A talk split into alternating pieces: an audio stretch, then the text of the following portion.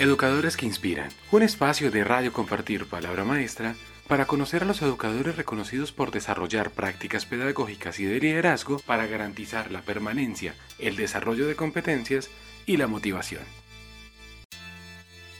Hoy nuestra entrevista está enfocada en el marco del reconocimiento Educadores que Inspiran. Recordemos que este reconocimiento nace como una eh, propuesta de la Fundación Compartir para destacar esos maestros que por su labor y dedicación eh, destacan en estos tiempos de pandemia. Perfecto.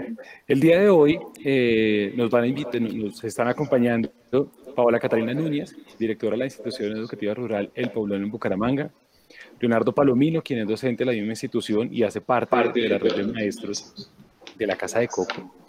También nos acompaña Silvana Gómez, docente del Colegio de Amazon Zapata CBB, si no estoy mal.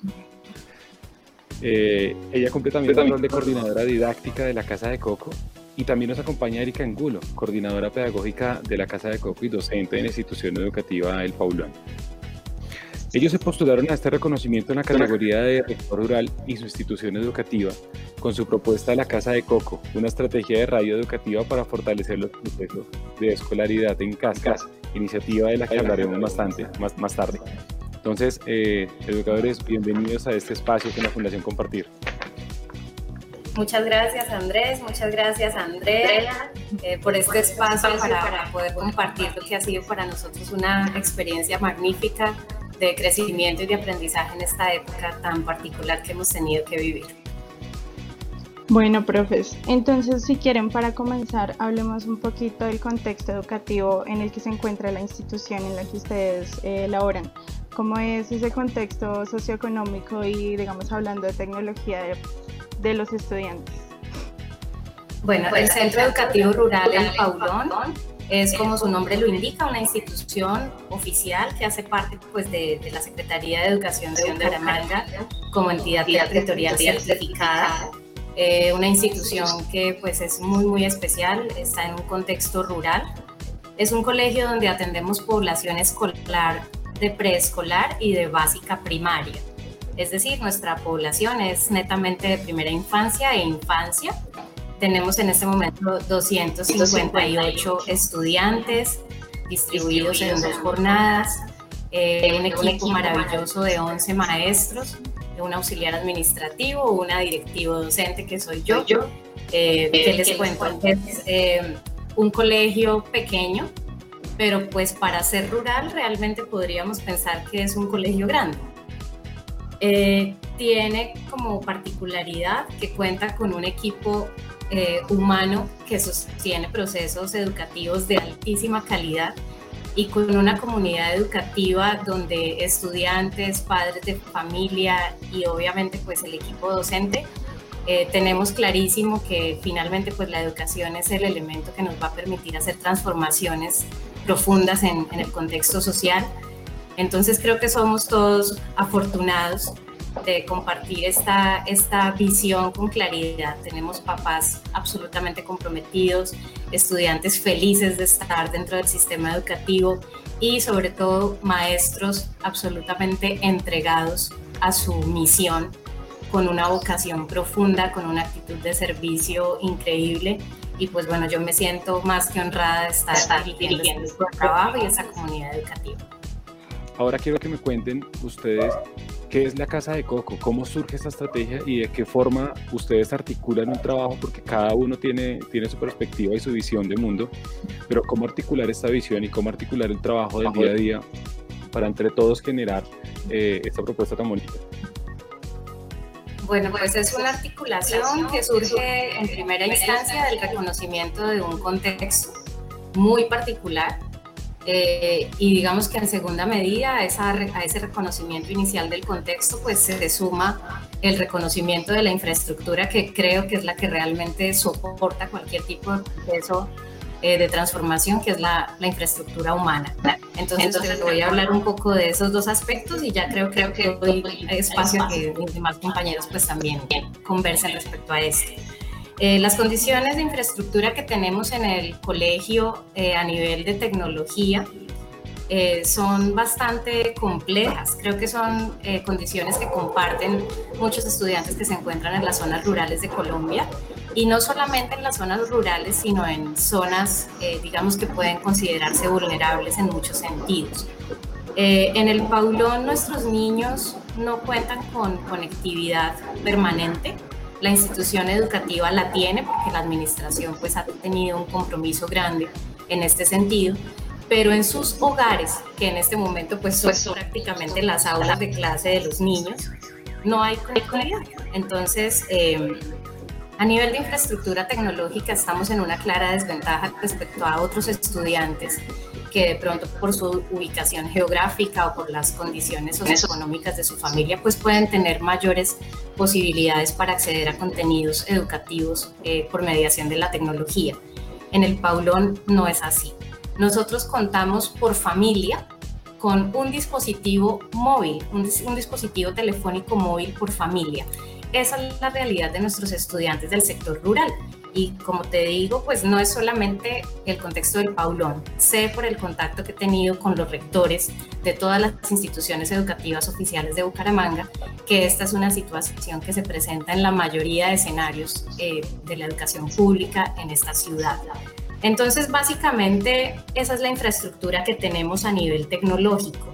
Ese reconocimiento de ese contexto fue lo que de alguna manera dio eh, o marcó el punto de partida para empezar a pensar eh, en el tipo de estrategia que podíamos utilizar para llegar a nuestra comunidad del sector rural y a los niños de diversas zonas de Bucaramanga, eh, utilizando una estrategia que realmente nos permitiera acceso y que obviamente garantizara la permanencia de los niños en el sistema. Eso fue de verdad pues, para nosotros determinante en la etapa inicial de planeación.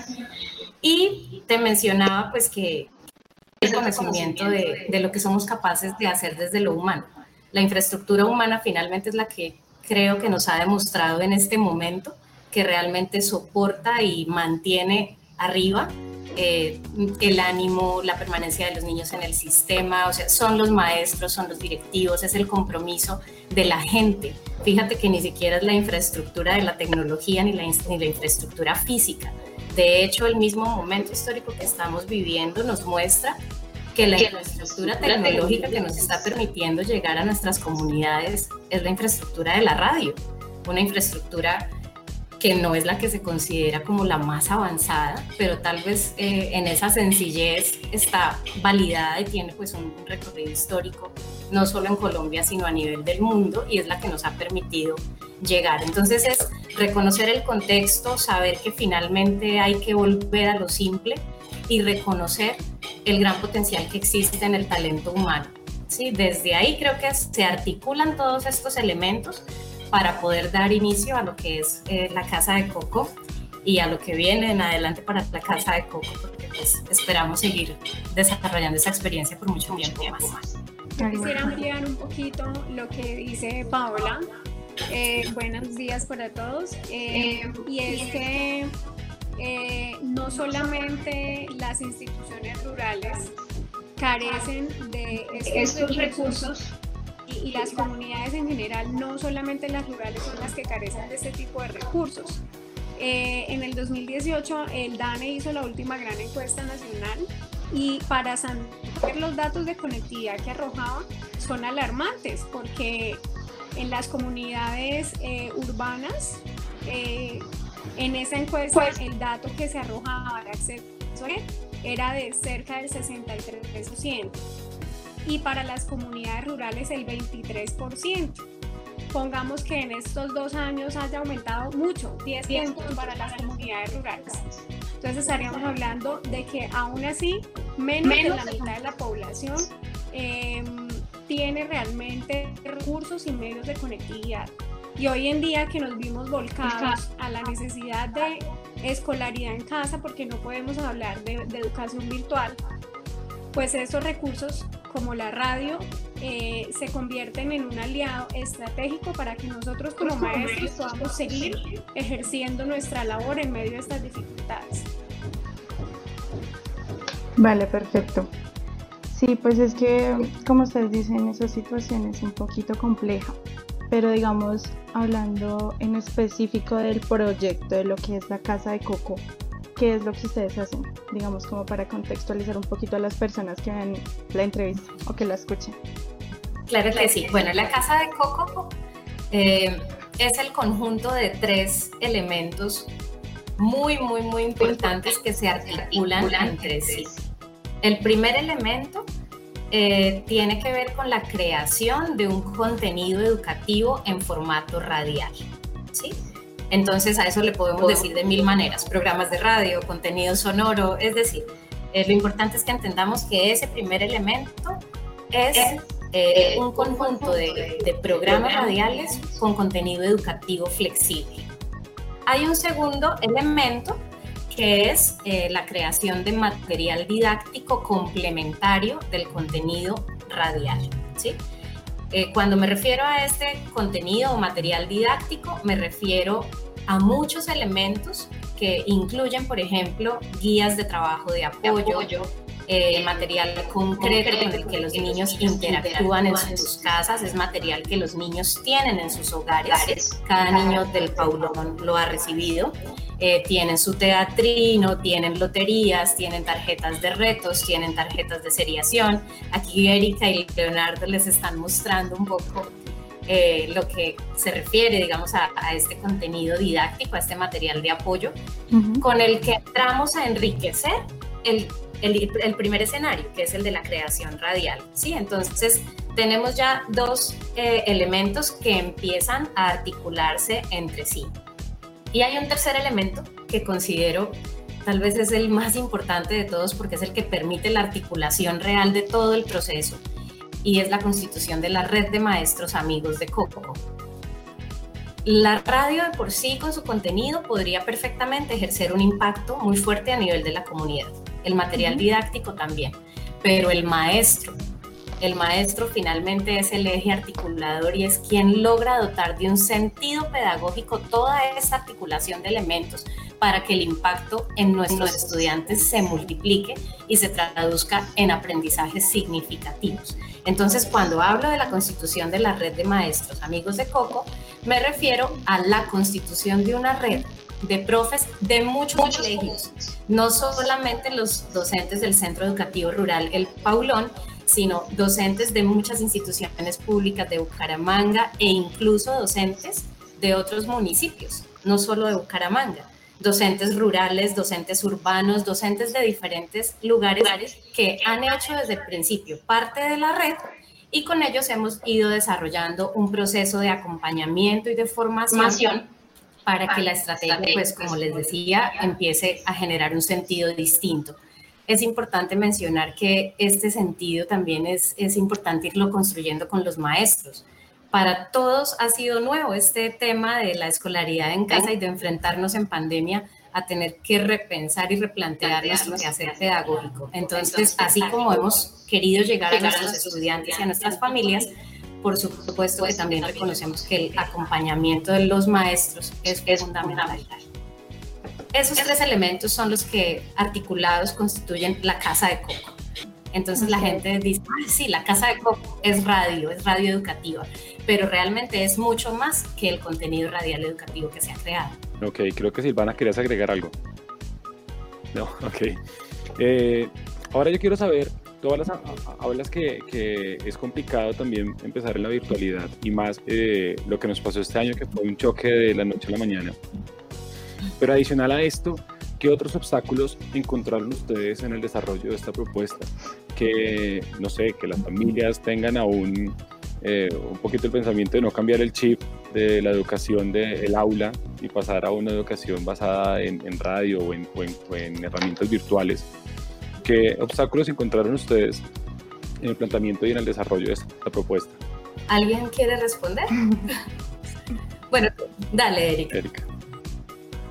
Erika es profe de transición, de los niños más pequeñitos del colegio. Hola a todos, espero que estén muy bien. Bueno, siempre va a existir incertidumbre por parte del ser humano frente a las cosas que no son las que estamos acostumbrados a hacer. pero yo más que obstáculos vi mucha ilusión por parte de las familias por sentirse tan exclusivos al ser los dueños desde su corazón de la casa de coco. Y digo muchas oportunidades porque este programa se ha construido por personas y por maestros, pero también por estudiantes de universidades, pero también por profesionales de otros entornos que con su celular crearon cosas para la casa de coco para llegar a los niños que no tienen esa conectividad. Y con esto me refiero un poco a lo que hacemos desde la coordinación pedagógica, que es buscar los intereses de los niños en los cuales ellos se mostraron muy interesados en plantearnos preguntas.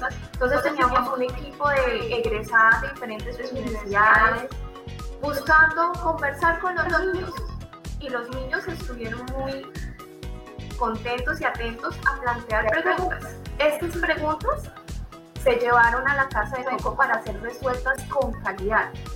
Y para ser resueltas se unieron expertos, médicos, veterinarios, ingenieros ambientales, físicos de diferentes lugares para aportar cómo resolverle a los niños. Pero además teníamos otro equipo también que se unía con el experto y se reunía porque es que resulta que ellos tienen un lenguaje técnico, pero a los niños queremos llegarle con un lenguaje más amable. Entonces el equipo creaban esa respuesta para que los niños pudieran comprenderla. Entonces imagínense en ese escenario de un experto bajando su lenguaje con una eh, licenciada para que alguien más lo pudiera comprender. Y llega otro elemento que es la magia lectora, que también está, y es un grupo de estudiantes de la Universidad Industrial de Santander, del Semillero College, que se reúnen con mucho gusto a crear esos cuentos para que sean escuchados por los niños. Y me, me refiero a crear en la parte de animarlos a leer porque pues utilizamos cuentos que sabemos que pueden ser muy asertivos para enamorar a los niños de la literatura. Ellos y otras personas que dijeron, a mí me interesa leerle a los niños.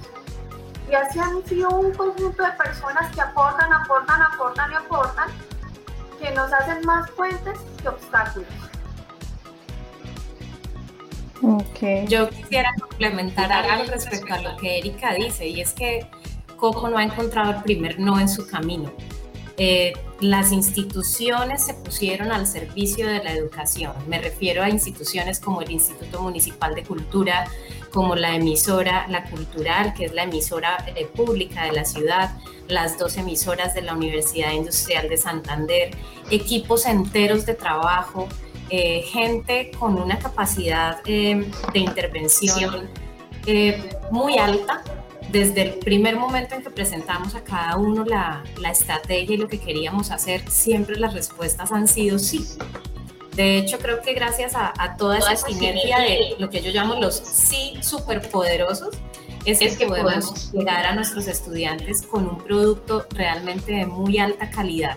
Ingenieros de sonido, ingenieros, de la parte, digamos, de, eh, tecnología, porque tenemos también una plataforma virtual para, hacer el acompañamiento de la red de nuestros maestros, eh, diseñadores gráficos. Coco cuenta con una cantidad de personas que siempre han estado eh, absolutamente felices de poder aportar en ese momento tan particular a la formación de los niños en casa. Entonces creo que es un poco la conjugación de un momento histórico que nos llama a la solidaridad, que nos llama a la empatía, que nos llama al servicio y al mismo tiempo pues una capacidad de gestión que empieza a, articular, a articular intencionalidades y finalmente todo esto pasa como, como Erika bien lo dice, o sea, se unen una cantidad de personas con su, con su sí y, y esto sale y sale de una manera fascinante. Claro, perfecto, sí. Y como, bueno, como, dijo la, la profe Paola y la profe Erika, han sido más los aportes que, que digamos, las, los, los obstáculos, ¿no? Entonces eso mismo lo lleva a uno a aprender, ¿no? A, a, obtener aprendizaje de las experiencias. ¿Cuál dirían ustedes que es ese aprendizaje que tuvieron como educadores, digamos, eh, en un contexto en el que metamos eh, la pandemia, la casa de coco, y ustedes que que, que, han desarrollado esta experiencia, ¿cuál dirían que es ese aprendizaje? pues me gustaría que cada uno diga lo que le parece. Voy a arrancar desde mi punto de vista. Los aprendizajes más significativos son dos. El primero es el poder inmenso que tiene el trabajo de equipo, entendiendo como trabajo de equipo la, la interdisciplinariedad. O sea, no un colegio centrado solo en sus, eh, en sus componentes, digamos, más, más naturales, sino un colegio abierto, un colegio que se abre a la comunidad, un colegio que entiende que finalmente puede conectarse con el mundo entero si quiere hacerlo. Esa, esa primera sería, mm, digamos, mi aporte respecto a lo que considero un gran aprendizaje, el poder del trabajo en equipo y en segunda medida el poder también tan grande que tiene la flexibilidad. O sea, cuando logramos flexibilizarnos y entrar como a, a jugar con lo que son nuestras estructuras mentales y de, de qué hacer más rígidas, entramos en sinergia con el mundo y es como que todo empieza a fluir y sencillamente en ese fluir las cosas se van dando de la mejor manera. Esas son mis, mis dos aprendizajes grandes. Perfecto. Eh, Leonardo. Eh, bueno, desde la red de maestros eh, hay un aprendizaje bastante significativo y es ese trabajo en equipo. Eh, nosotros eh, en la red de maestros eh, desarrollamos un proceso de planeación muy interesante, una planeación que se hizo de manera conjunta, en donde, donde visualizamos todos los programas y empezamos a trabajar con qué temática o con qué contenido en específico o con qué competencia podíamos transversalizarla. Entonces de ese trabajo en equipo eh, surgió que cada docente pudiera eh, finalmente aterrizar la misión en unas orientaciones pedagógicas pertinentes para los estudiantes, porque pues la idea es que también eh, el programa de radio se acompañe con una serie de orientaciones pedagógicas de parte de los docentes. Entonces ese trabajo en equipo, digamos que se ha generado en esa red de maestros, ha sido fundamental para poder, digamos, llevar a la realidad el programa La Casa de Cuba. De igual manera, también eh, los profes hemos aprendido eh, a expresarnos a través de videos, a través de audios, a través de infografías, para poder llegar a los estudiantes, para poder conectarlos y sobre todo para poder motivarlos a que ellos escuchen el programa y a que ellos continúen con su aprendizaje, pues en este momento desde casa. Listo. Silvana. Gracias. Yo pienso que en educación los cambios se dan muy lentamente y en ese sentido el sistema educativo tiene grandes deudas eh, con sus comunidades, con las comunidades que atiende. Eh, esta emergencia que nos ha obligado a tomar decisiones rápidamente ha hecho aflorar eh, unas características que los buenos maestros tienen y para mí el gran aprendizaje ha sido precisamente esa conjugación de las cualidades de todos los maestros y, que el producto es una cosa maravillosa. Miren, que nosotros tengamos que trabajar rápido, tomar decisiones rápidamente y la flexibilización, que es un elemento que ya mencionó Paola, ha sido eh, el gran aprendizaje para mí en términos de Silvana como maestra, Silvana como docente de 30 niños, de los cuales solamente 12 tienen acceso a Internet. ¿Sí? Yo decía al principio, fue pucha, ¿yo cómo voy a hacer? Yo tuve incluso una crisis emocional porque yo decía, pobrecitos mis niños. Cuando estamos hablando de educación virtual, mi, o sea, mi hijo, yo miro a mi hijo, mi hijo recibe clases desde su casa, desde su computador, desde su escritorio, todas sus clases, con todas sus, incluso tiene clases de educación física y yo decía, ¿cómo hay niños que no tienen internet, que no tienen datos, que no tienen un computador, muchos en su casa?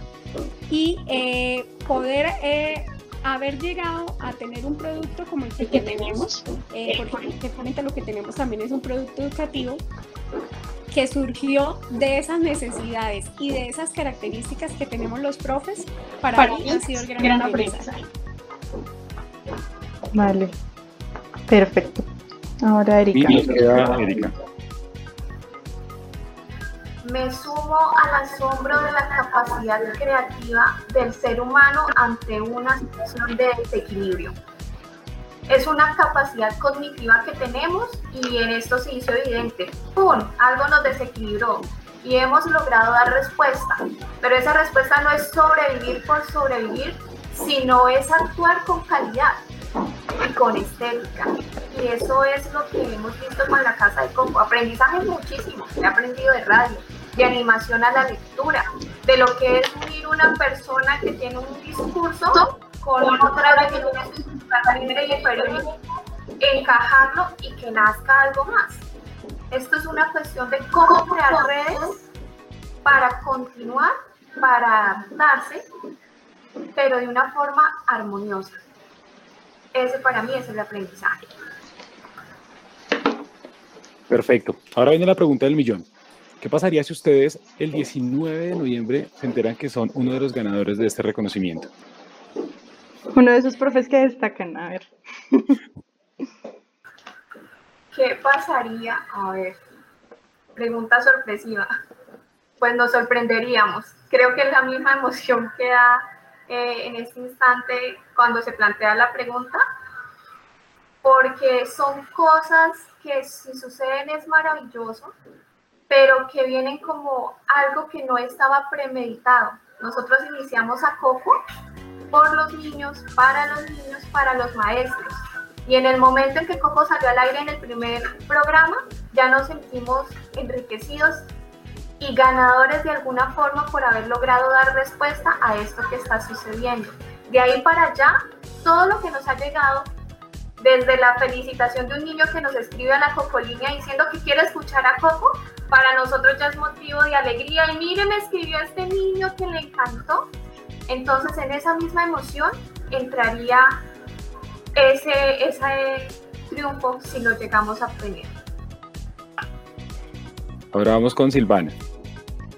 Bueno, eh, cuando nos enteramos de la nominación, eh, yo pues les hacía la reflexión a mis compañeros de que para mí ya eso era una gran satisfacción, sin, sin caer en el cliché de Maturana de que me perdí un poco, pero el solo reconocimiento y el saber de que hay personas e instituciones poniéndole el ojo a proyectos como este, porque yo sé que somos muchos en el país y en, y en toda Latinoamérica los que estamos haciendo pequeños esfuerzos que traen finalmente grandes resultados.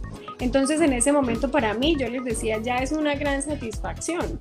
Ahora que nos digan, no, mire, ustedes ganaron, pues no, pues mucha más satisfacción y, y me parece que es una ventana importantísima para este tipo de iniciativas. Listo. Ahora Leonardo. Bueno, eh, sería una gran motivación, aunque como lo mencionan Erika y Silvana, ya es una motivación todo lo que hemos logrado, pero pues finalmente sería esa oportunidad a continuar trabajando, a seguir motivados, a seguir, eh, digamos, motivando a la comunidad para que estén ahí, para que estén junto a la radio. Y pues finalmente eso es lo que pienso, o sea, sería como esa motivación para continuar algo que estamos haciendo muy bien. Perfecto. Y cerramos con Paola. Bueno, creo que la emoción sería indescriptible. Eh, de todas maneras, sí quiero pues ser muy clara en que para nosotros ya la, la motivación y la alegría más grande está en, en lo que hemos construido en equipo. Eh, no esperábamos la, la nominación, nunca estuvimos pensando en, en, hacer la Casa de Coco pensando en un premio o en un reconocimiento, jamás lo hemos hecho de esa manera. De hecho, la nominación ya de por sí fue una sorpresa para nosotros. Eh, ahora, si, si llegáramos a tener un reconocimiento mayor, pienso que la alegría sería inmensa y que tal vez lo que eso significaría sería un compromiso mayor a continuar.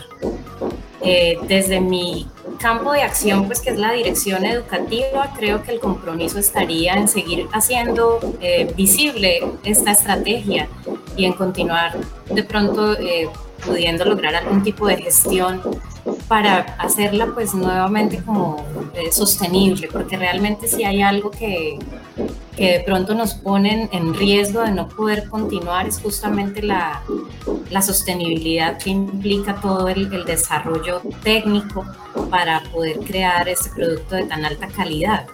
Eh, todos esos sí superpoderosos también empiezan a cansarse en el camino porque pues el trabajo ha sido arduo. De cada una de las personas que ha hecho parte de este gran equipo de trabajo ha puesto a disposición de, este proyecto horas y horas y horas de trabajo, recursos económicos propios, eh, no solamente el tiempo, que por supuesto es el recurso más valioso, pero pues hay que mencionar también que, que, ha habido recursos económicos de los maestros, de las personas que han participado, o sea, creo que, que si llegara el reconocimiento a través de, del premio o de lo que pasara de aquí en adelante, eh, mi trabajo estaría en, hacer visible todo eso porque realmente sí se necesita que haya unos recursos que apoyen este tipo de estrategias. O sea, los maestros están dando el 100% y más. Los directivos, de, los directivos docentes lo estamos haciendo también y hay muchas más personas de nuestra sociedad comprometidas desde, desde sus propios recursos personales. Entonces creo que, que sí sería, como lo dijo Leo, eh, una plataforma muy valiosa para reconocer el trabajo de los maestros, para reconocer el trabajo de las familias que desde sus casas están siendo maestros también, para reconocer el trabajo de nuestros niños y de todos esos pequeñitos que están allá en sus casas, eh, dando también lo mejor de ellos en unas condiciones que son 100% adversas para reconocer el trabajo de todas las personas que con su sí han aportado, las instituciones y las personas hacer visible. Creo que es, es, importante reconocer que la Fundación Compartir y este premio es una plataforma que permite visibilizar todos estos grandes esfuerzos que se han hecho y si de alguna manera eso se puede traducir en gestión que le apunte a la, a la sostenibilidad de este tipo de procesos, creo que eso sería fundamental y el mejor regalo, no para nosotros, sino para nuestros estudiantes. Mm. Perfecto, pues de verdad a ustedes muchas gracias por aceptar esta invitación, por el tiempo y sobre todo por ese trabajo que día a día hacen por los estudiantes, por crear estas iniciativas inclusivas y por cada día eh, eh, aportar un granito de arena para un país mejor. Sí, muchísimas gracias, de verdad. Es nuestra misión y lo hacemos con vocación profunda. Creo que eso ha sido también determinante. Educadores que inspiran. Un espacio de radio compartir palabra maestra para conocer a los educadores reconocidos por desarrollar prácticas pedagógicas y de liderazgo para garantizar la permanencia, el desarrollo de competencias y la motivación.